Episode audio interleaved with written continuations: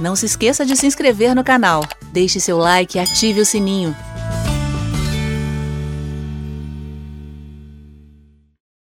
E o tema de hoje é um tema bastante complexo das escrituras, duas é um tema que é um, acaba se tornando uma das chaves de bíblicas de interpretação para uma série de profecias, inclusive escatológicas. Eu estou falando da seguinte pergunta que está lá na nossa caixinha: A igreja é o Israel de Deus? Esta enquete foi aberta e por enquanto nós temos 55% das pessoas que votaram dizendo que sim, que a igreja é o Israel de Deus, e 45% dizendo que não, que a igreja não é o Israel de Deus. Por enquanto, aqui na, na, na, nossa enquete não tem segundo turno. Parece que já tem algum quadro definido, pelo menos na vontade dos ouvintes. Para debater este tema, temos aqui dois grandes mestres na palavra, dois homens de Deus, estudiosos aplicados das Escrituras, que eu vou apresentar para vocês agora. Primeiro, pastor Nathan Rufino, veio direto de Campina Grande, na Paraíba, para os estúdios da Rádio Musical FM. Mais uma vez aqui, eu quero apresentá-lo como um ministro itinerante, casado com Ana Gaia, pai do Theo, de quatro ninhos, exerce o Ministério de Ensino da Palavra de Deus desde 1991, tem formação técnica em programação de computadores, é escritor, tradutor, bacharel em teologia, viaja pelo Brasil ministrando em seminários em diversas instituições cristãs. Paz do Senhor, pastor Natan. Amém. É um prazer estar aqui, conhecer os irmãos e vai ser muito bom, se Deus quiser.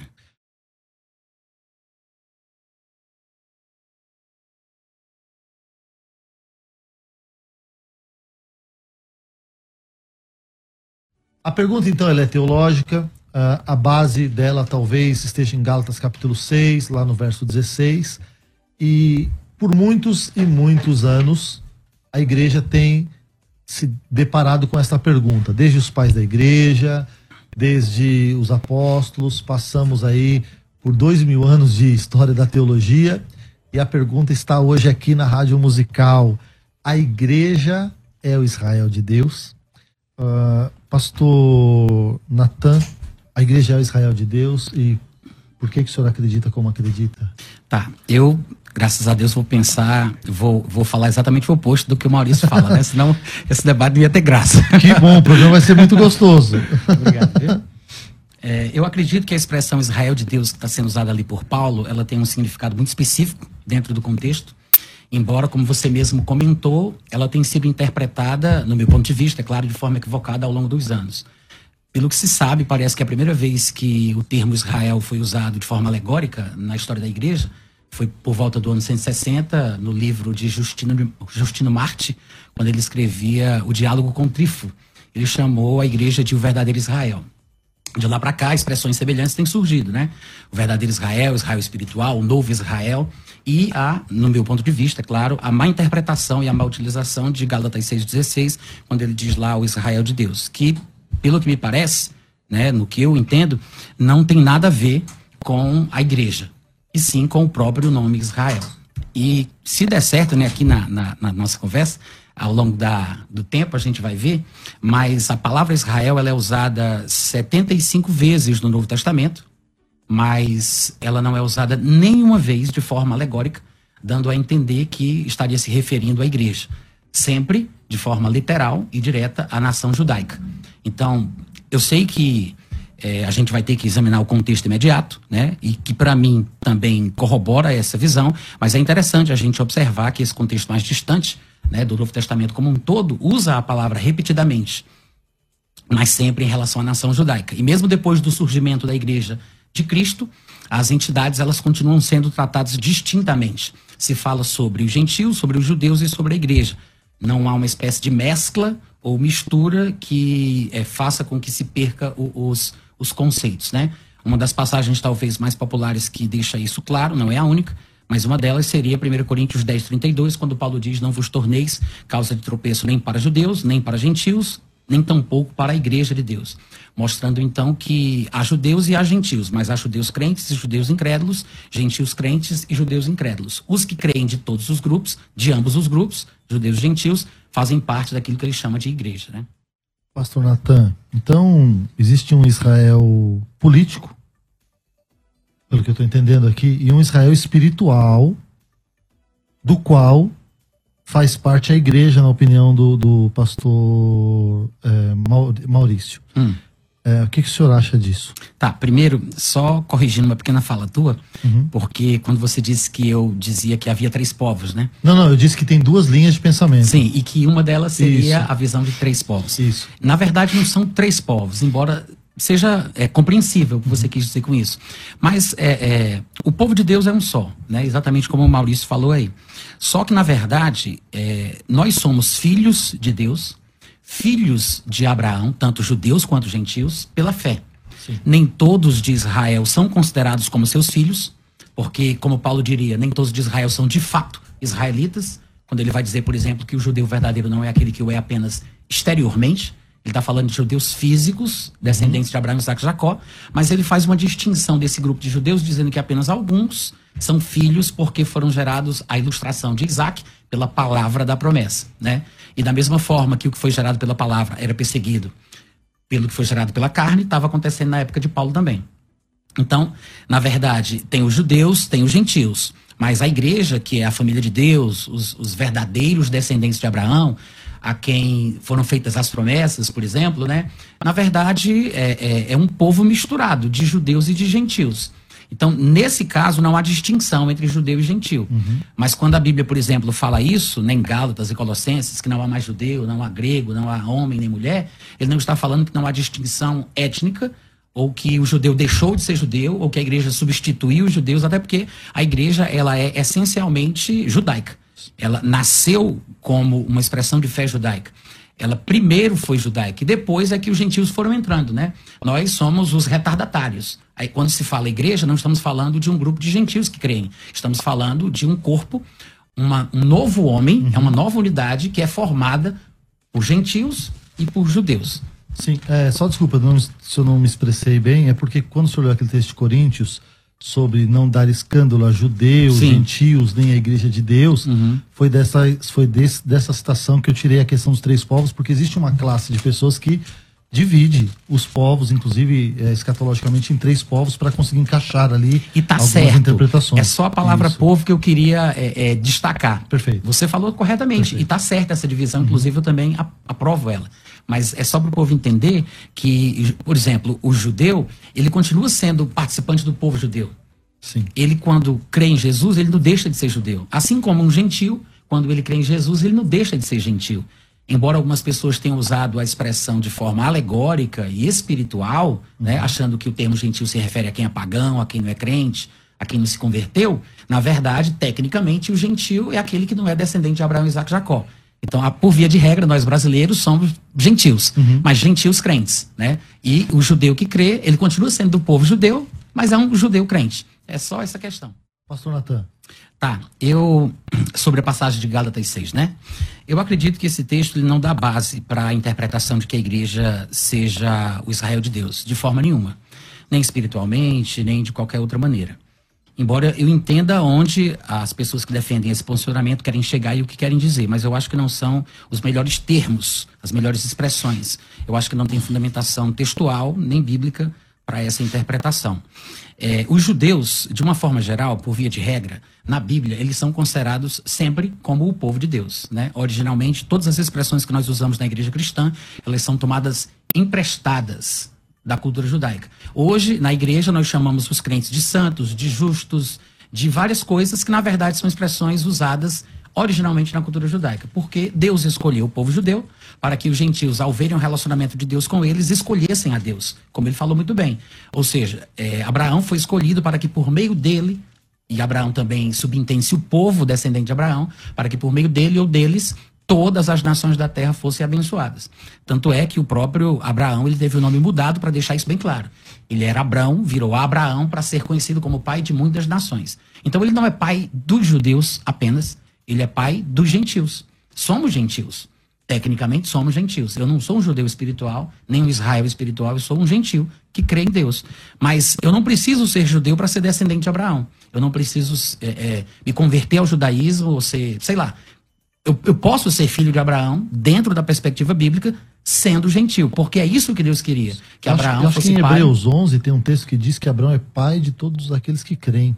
É, é, Romanos 4 também fala, fala isso muito bem. Ele vai fazendo exatamente essa dobradinha, né? Ele diz assim: olha, ele, na verdade, quando recebeu a circuncisão, que é o, o sinal do selo da justiça da fé, ele o recebeu quando era incircunciso, para que ele fosse o pai não somente dos circuncidados, mas também daqueles que são incircuncisos. Aí lá em Gálatas 4, ele fala bastante, do versículo 11 até o versículo 18, várias vezes, dizendo que ele é pai de todos nós e que Deus fez assim com Abraão para que a promessa que foi dada a ele ficasse firme para toda a descendência, não somente aquela que está no regime da lei, mas também aqueles que são incircuncisos, mas andam nas mesmas pegadas de fé. Então, ele ali estabelece, como em outros lugares, que Abraão é pai de todos, de judeus e de gentios, mas não é de todo judeu, é dos judeus crentes.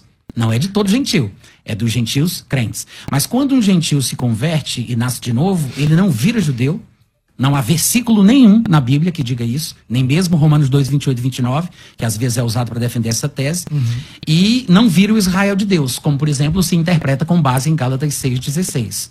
Tá? Eu acredito que gentios continuam sendo gentios crentes e judeus passam a ser judeus crentes. Os judeus que não creem, eles são até descartados como verdadeira descendência de Abraão. Paulo diz isso. Ele diz que deve ser considerada como descendência de Abraão aqueles que creem, não apenas porque nasceram fisicamente ou porque são circuncidados. E da mesma forma, os gentios passam a ser filhos de Abraão e, consequentemente, da família de Deus, sem precisar virar judeu. Muito bem, olha só. Então, por isso que eu, eu, trouxe esse texto, porque acho que esse texto, ele, a interpretação dele também vai dizer um pouco sobre a resposta de vocês sobre o Gálatas 6, né?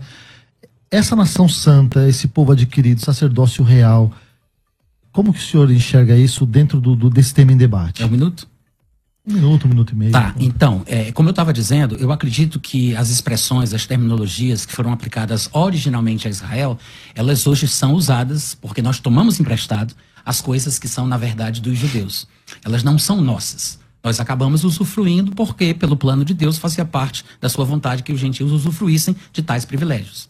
Mas, quando você vai olhar outros textos da Bíblia, que não apenas Pedro, mas Paulo, por exemplo, lá em Romanos 15, 27, ele diz que nós somos devedores, nós gentios somos devedores aos judeus, porque nós nos tornamos participantes dos valores espirituais dos judeus. Então, nós participamos dos valores espirituais, mas isso não significa que a igreja agora substituiu Israel, ou que a igreja é o verdadeiro Israel, ou que a igreja é o Israel de Deus. Até porque o texto de Gálatas 6,16 não está dizendo isso. Não está falando da igreja. A expressão Israel de Deus, quando a gente chega lá, né, a gente ainda vai para esse texto, essa expressão não está sendo usada ali por Paulo para falar da igreja. Está sendo usado para falar de Israel. Ótimo. Vamos chamar um break, daqui a pouco a gente volta exatamente com esse texto para continuar essa questão. Volto aqui com os debatedores. Queremos entrar no coração da questão agora. Ah, comecei o bloco anterior é, com o pastor Maurício e agora eu gostaria de pedir para que o pastor Natan desenvolvesse aí o seu pensamento sobre essa questão, se a igreja é o Israel de Deus. Tá. É, a gente já havia comentado aqui que a primeira vez que essa expressão foi usada foi no ano 160, né, por Justino Marte ao escrever o texto Diálogo com Trifo, o que, que, inclusive é uma coisa interessante, porque demonstra que não é porque uma determinada interpretação ela surge muito cedo na história da igreja que isso demonstra que ela é verdadeira, né? Porque às vezes as pessoas têm essa falácia de achar que se uma doutrina é recente, ela é falsa. Mas você vê a heresia surgindo muito cedo na igreja, não necessariamente aqui, mas essa interpretação é antiga e, no meu ponto de vista, ela não é a correta. Em Gálatas 6, versículo 15 e 16, Paulo diz o seguinte: Nem a circuncisão é coisa alguma, nem a incircuncisão, mas o ser nova criatura. E a todos quantos andarem de conformidade com esta regra, paz e misericórdia sejam sobre eles e sobre o Israel de Deus. Eu li aqui na versão atualizada de João Ferreira de Almeida. Dependendo da versão que você estiver lendo, você vai ter um texto diferente, porque a interpretação da palavra cai, que aqui foi traduzida como i, né? Os sudestinos diriam e, né? Mas se você olhar aqui, essa palavra, ela normalmente é traduzida por esse conectivo mesmo. Mas numa possível e rara situação, ela pode ser usada como isto é, ou seja, que é como algumas pessoas supõem que Paulo queria dizer para dar a ideia de que a igreja era o Israel de Deus. Ou seja, o texto ficaria mais ou menos assim: paz e misericórdia sobre todos os que vivem de acordo com essa regra. Sim, sobre o Israel de Deus. A Bíblia NVT, a nova versão transformadora, por exemplo, tem uma nota de rodapé na qual está escrita, ou seja, uma possível tradução, isto é, o Israel. Então, essa questão da palavra cai, ela também acaba influenciando a interpretação correta ou não, embora não seja o mais importante do texto. Porque o texto, ele vem sendo construído de uma forma que dá para a gente entender do que Paulo está falando. Ele não está falando que a igreja é o Israel de Deus, como alguns supõem, através dessa interpretação é, muito específica e peculiar da palavra cai. Tá? Algumas versões em português seguem esse caminho que eu discordo. No caso, a NVT tem essa nota, a tradução do Novo Mundo, que é aquela versão que eu li, a Nova Bíblia Viva também segue esse caminho. Outras versões interpretativas, como a Mensagem, a Viva, nova tradução da linguagem de hoje, a própria Bíblia ampliada, que o povo chama de amplificada, né? Também segue essa linha interpretativa, supondo que Paulo está dizendo que a paz e a misericórdia sejam sobre eles, os que andam na regra do novo nascimento, que é o Israel de Deus. Mas parece que o texto grego como muitas versões em português também, não defende essa interpretação, porque aparece a palavra sobre no grego duas vezes, ajudando a entender que ele está falando sobre dois grupos. Paz e misericórdia sobre eles e sobre o Israel de Deus. São dois grupos.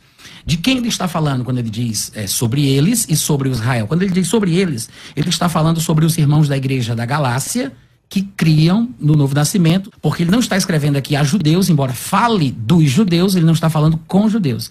Ele está falando com gentios que nasceram de novo e estavam sendo perturbados por judaizantes que diziam que eles tinham que guardar a lei de Moisés, se circuncidar, seguir a regra dietética dos judeus, etc. e tal.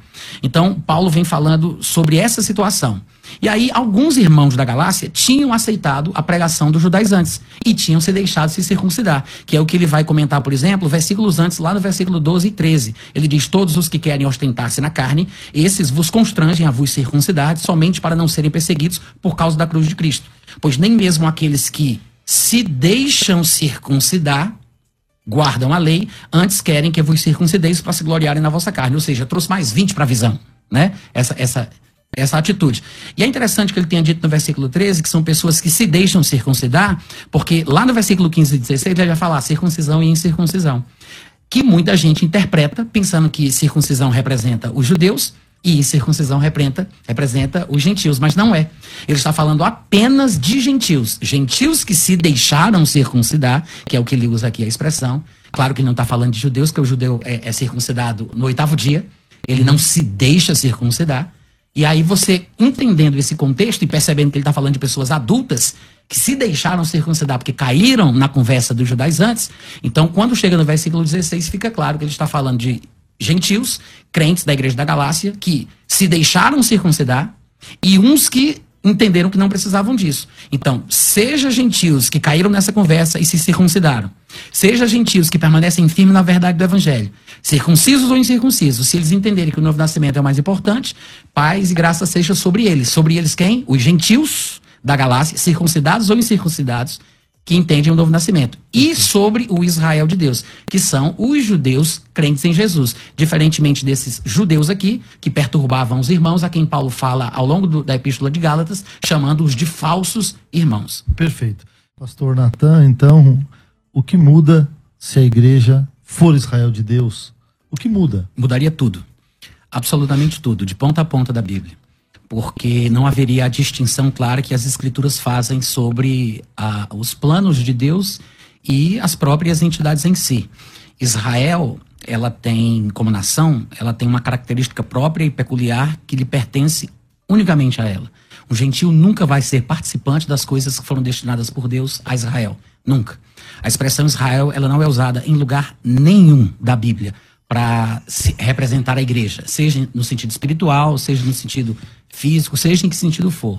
Pelo contrário, o termo ele é usado sempre para se referir aos judeus, sempre. Seja um judeu crente ou judeu incrédulo, são os únicos a respeito dos quais a palavra Israel é usada para fazer referência. Nunca para a igreja, nunca para os gentios. Porque a igreja ela é mais abrangente. A igreja ela tem judeus e gentios. Então, se a Bíblia usasse a expressão Israel para a igreja em algum lugar, em qualquer lugar, isso significaria que, inclusive, os gentios também são tratados assim, mas em nenhum lugar isso acontece. Essa passagem de Gálatas é, 3,28, né, que o Maurício leu, de sorte já não pode haver judeu nem grego, nem escravo nem liberto, nem homem nem mulher, porque todos vós sois um em Cristo. Ele está falando sobre ser um novo homem e não sobre ser o Israel ser um novo homem. Ou seja, os israelitas eles estavam perto daquilo que Deus estava para fazer no mundo. Os gentios estavam longe. Então ele evangelizou paz aos que estavam perto e ele evangelizou paz aos que estavam longe. Mas tanto os judeus quanto os gentios foram trazidos para uma nova realidade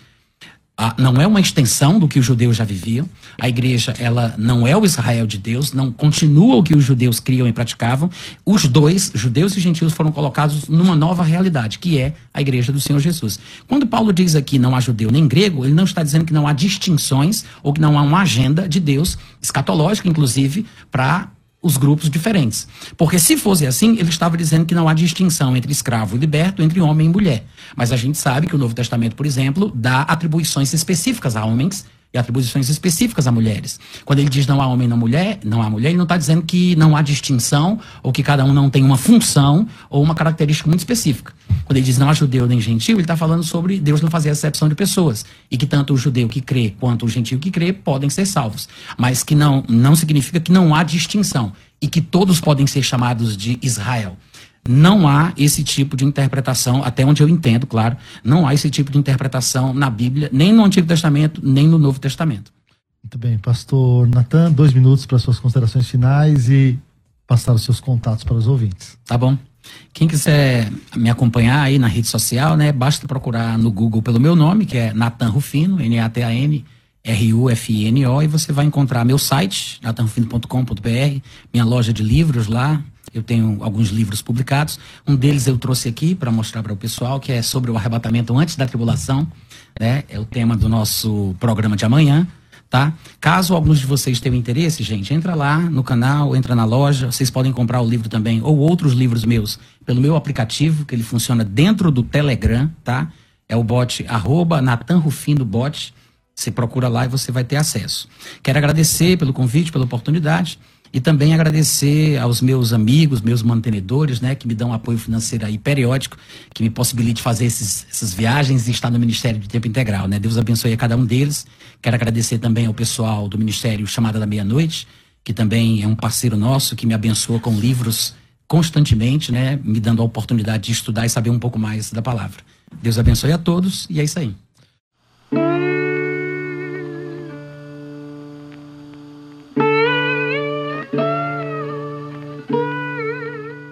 Este é um trabalho independente e conta com a ajuda das pessoas que têm sido abençoadas por ele. Se você quiser fazer parte do grupo de mantenedores desta obra, se informe das opções disponíveis na descrição deste vídeo. Agradecemos pela atenção e pelo carinho. Deus abençoe.